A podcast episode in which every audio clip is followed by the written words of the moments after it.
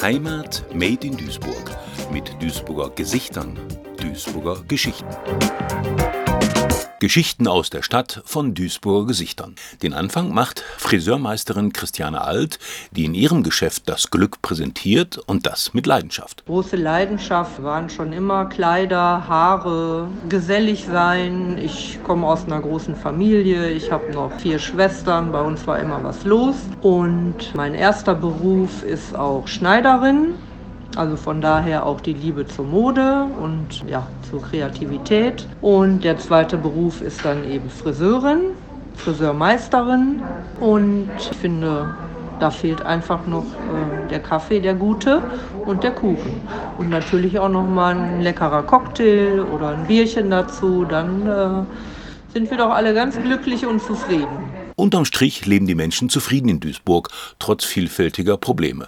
Kohl und Stahl haben uns Jahrzehnte begleitet, aber die Osttangente werden wir so schnell nicht los, sagt Wolfgang Böhmer, der sich seit vielen Jahren in Umweltgruppen engagiert. Ja, das Thema ist ja uralt. Also unsere alten Mitstreiter aus der Umweltgruppe, die kennen das schon von vor 30 Jahren und da wurde es immer wieder zu Recht äh, abgeschmettert, weil es ist einfach geplant durch Rheinvorland, teilweise unmittelbar angrenzend an Naturschutzgebiete, eine Lkw-Straße für den Logistikverkehr zur Autobahn zu bauen und dummerweise auch noch genau über den Deich und unmittelbar praktisch angrenzend an alte Deponien, die mit hohem Aufwand renaturiert und gesichert worden sind.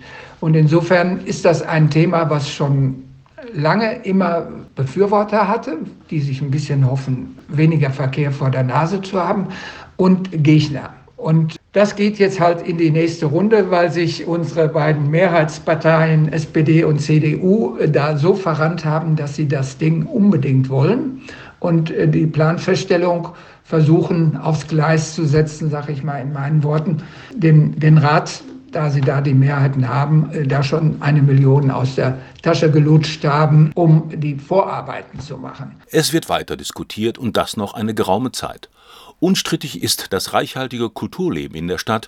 Daniel Jung vom Kulturbüro. Das macht für mich übrigens auch Duisburg aus. Hier hat man echt ganz viele nette, offene Leute. Kriege ich auch durch meinen Beruf mit, wenn ich mit äh, Duisburger Künstlerinnen und Künstlern zusammen bin die auch äh, etwas Besonderes sind. Also ich mag an der Stadt einerseits, dass wir so einen, so einen Gegenpol haben zwischen Industrie und, und Natur. Und wenn ich zum Beispiel den Sportpark Wedau sehe, ich glaube, der ist einzigartig in Deutschland. Da müsste man vielleicht auch einfach nochmal anders vermarkten mit dieser Weltklasse-Regattabahn, Stadion, größte Sportschule Europas, die Sechs-Seen-Platte. Also Duisburg hat eine Menge zu bieten und ich freue mich immer auch Menschen zu treffen, die genauso da äh, empfinden wie ich. Duisburg bietet viel und das Leben in den Stadtteilen, ob in Düssern, Neudorf, Buchholz oder Rheinhausen, hat schon immer seine eigene Note gehabt. Blicken wir mit Petra Müller zurück auf vergangene Zeiten in Marxloh. Marxloh hatte ja auch zu, zu meiner Zeit noch, ich bin vom Jahrgang 1958, hatte Marxloh ein wahnsinniges Angebot an, an Geschäften. Also wir hatten alles, man musste nicht in die Innenstadt fahren, man war gar nicht darauf konzentriert, äh, Duisburg City zu fahren, hieß ja damals auch nicht so City, sondern Innenstadt, sondern man blieb in Marxloh, weil alles da war. Man ist mal nach Althamborn rübergelaufen. Althamborn galt damals als ein bisschen feiner noch als Marxloh. Aber Marxloh, wie gesagt, hatte alles. Wir hatten Reformhäuser, wir hatten Parfümerien, wir hatten Buchhandlungen, wir hatten zwei Pelzgeschäfte, wir hatten vier Schuhgeschäfte. Viele trauern dem schönen alten Marxloh hinterher, aber die Zeiten haben sich geändert. Viele Menschen sind in Marxloh angekommen. Es ist eine Ankunftsstadt, wie Klaus Lindner aus der Bezirksvertretung erläutert. Das Konzept hat eigentlich, muss man sich vorstellen, wie eine Waage. Der eine Teil ist der integrative Teil, dass wir sagen, der Mensch, der kommt, kriegt jede Unterstützung, die er braucht und dann wichtig, um irgendwann möglichst kurzfristig auch von eigenverdientem Geld leben zu können, dass er sich also wirklich eine Existenz aufbaut. Und die andere Seite ist der ordnungsrechtliche Teil, dass wir sagen, wenn man so eine spezielle Situation wie in Marxloh hat, muss sich natürlich auch die ordnungsrechtlichen Sachen so anpassen, äh, dass jemand, der sag mal, einfach Mist baut, auch ganz schnell die Konsequenzen spürt. Das ist nicht ganz einfach, aber so schlimm, wie es in vielen reißerischen Medien dargestellt wird, ist es in Marxloh nun auch nicht. Es ist halt mal so oder so. Das sieht der Neudorfer Dirk Franzmann genauso. Ja, auf jeden Fall. Ähm, aber natürlich, wie es sich für einen Ruhrpott-Jung äh, gehört, eine ambivalente Liebe, äh, die Hassliebe. Ähm, natürlich Duisburg mit allen seinen strukturellen Schwächen, aber auch starken Menschen. Ne? Ähm, das äh, schlägt sich in Neudorf nieder. Meine Familie stammt aus Neudorf. Ähm, meine, meine Großeltern ähm, väterlicher und mütterlicherseits haben in Neudorf äh, gelebt. Meine Eltern auch, haben sich kennengelernt. Meine Mutter als Schülerin der Annette von Droste-Hülshoff Realschule ne, und mein Vater um die Ecke wohnend auf dem Stermuschweg. Da wurden sie ein Paar im süßen Alter von 15, 16.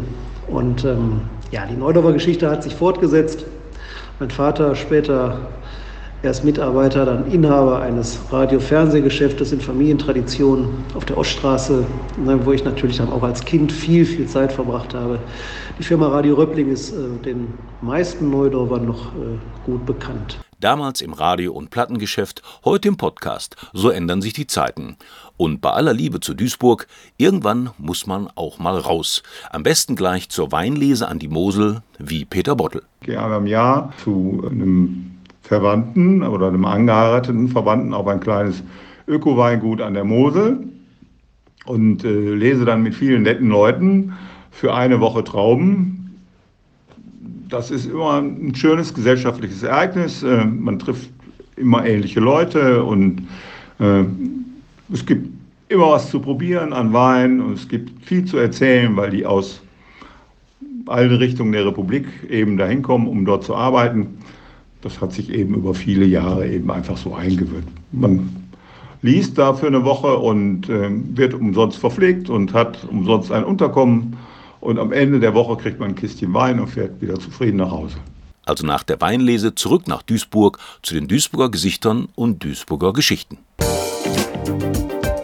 Heimat made in Duisburg mit Duisburger Gesichtern, Duisburger Geschichten. Ein Projekt des Medienforums Duisburg gefördert vom Ministerium für Heimat, Kommunales, Bau und Gleichstellung des Landes Nordrhein-Westfalen.